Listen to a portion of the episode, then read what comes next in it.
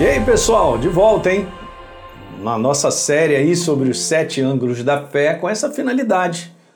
A finalidade de construir uma fé inabalável, de construir essa resistência, essa fé resistente o suficiente para vencer os combates aqui nesse mundo. Lembra os textos aí, ó?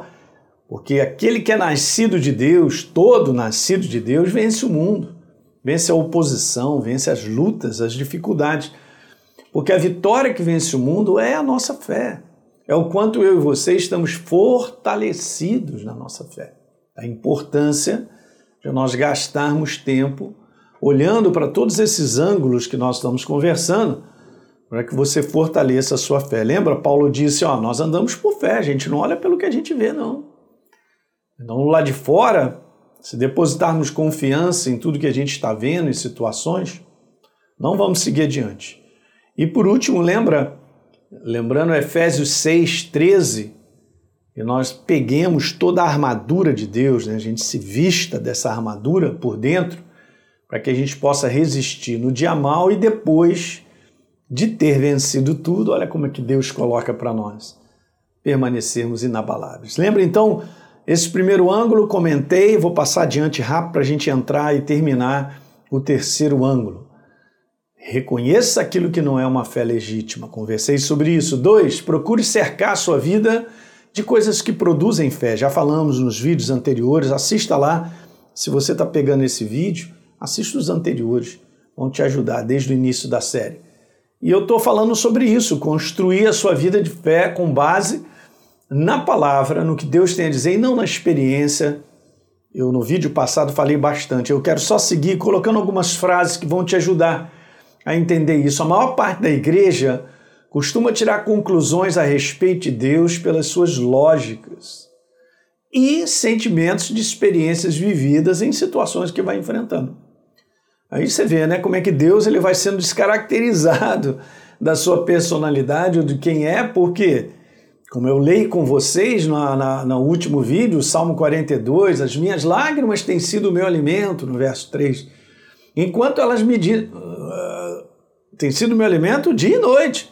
Então é um negócio contínuo de pensar, é, deixar que o pensamento lógico de situações que eu vou enfrentando né, e sentimentos trazidos pelas situações fale mais alto.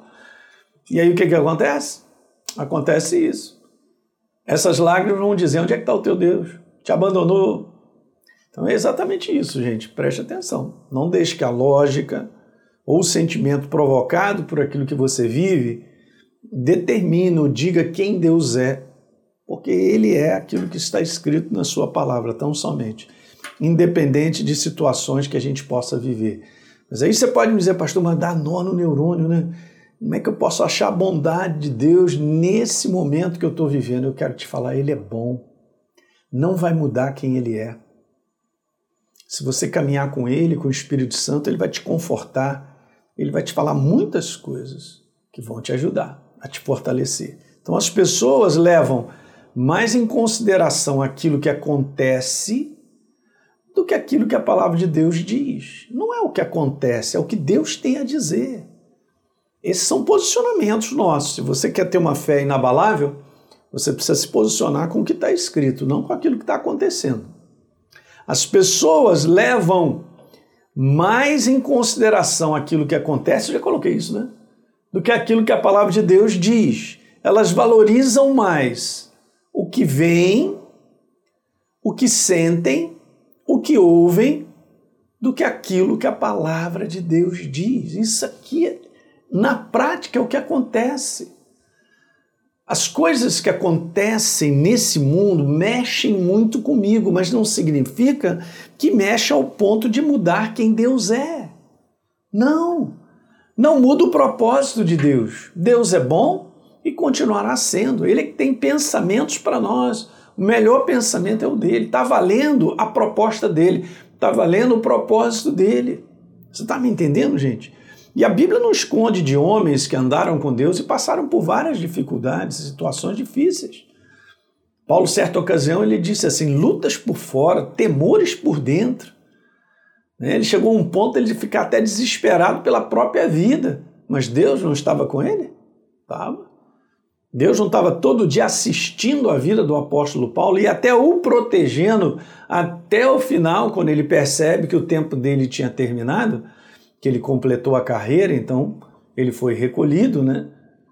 Eu quero te falar, é assim conosco também, ok? Então veja, toda aplicação de uma verdade, quando você bota a verdade de Deus em prática, te dá essa experiência, a experiência do resultado daquilo que você creu da palavra.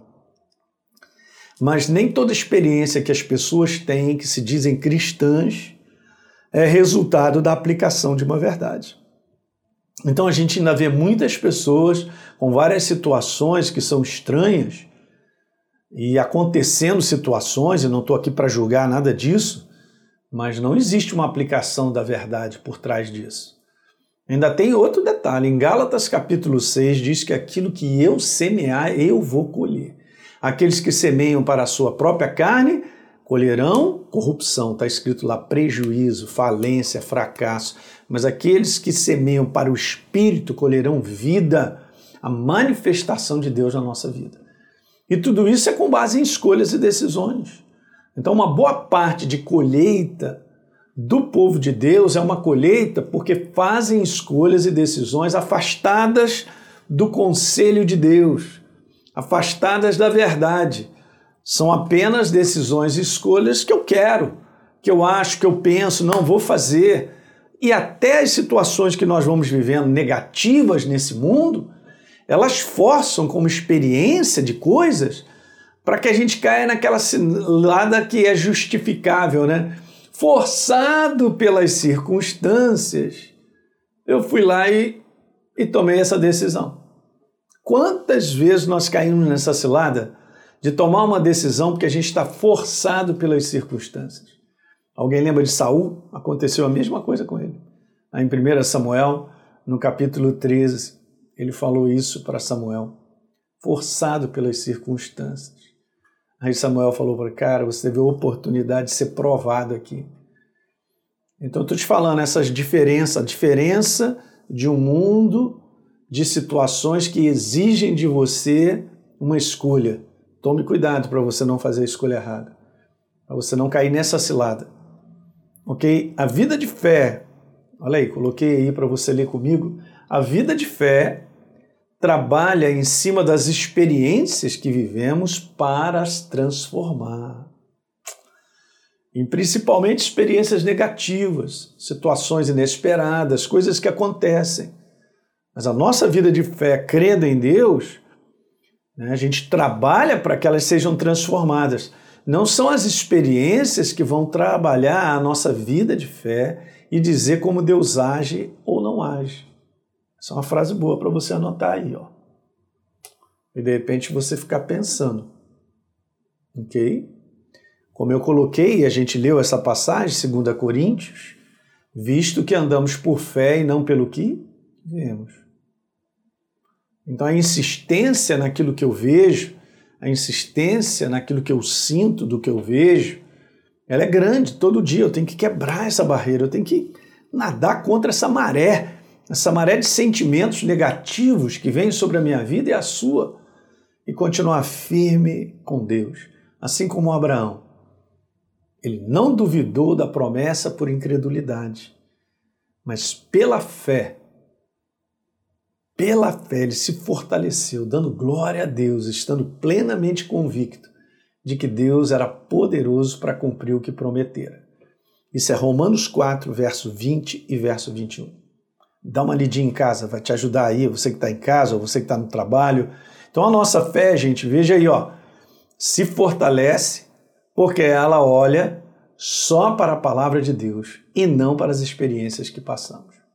Tá bom? Esse é um ângulo super importante.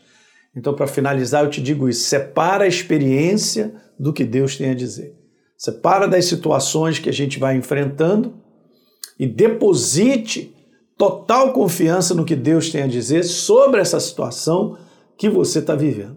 E não deixe ela falar contigo, não deixe ela te dizer algo, não deixe ela te sugerir uma escolha, tomar uma decisão e também falar para você, assim como nós vimos no Salmo 42, teu Deus, onde é que está? Não deixe ela falar desafiando a Deus, né? Chegando para você para dizer, teu Deus te abandonou, não ouve mais a sua oração. Então, é isso aí. Legal, queridos? Então foi muito bom a gente mandar ver aí nessa, nesse terceiro ângulo. Vamos, no próximo vídeo, passar para o quarto ângulo para a construção de uma fé inabalável. Compartilhe com seus amigos aí, a gente se vê no próximo. Grande abraço. Tchau, tchau.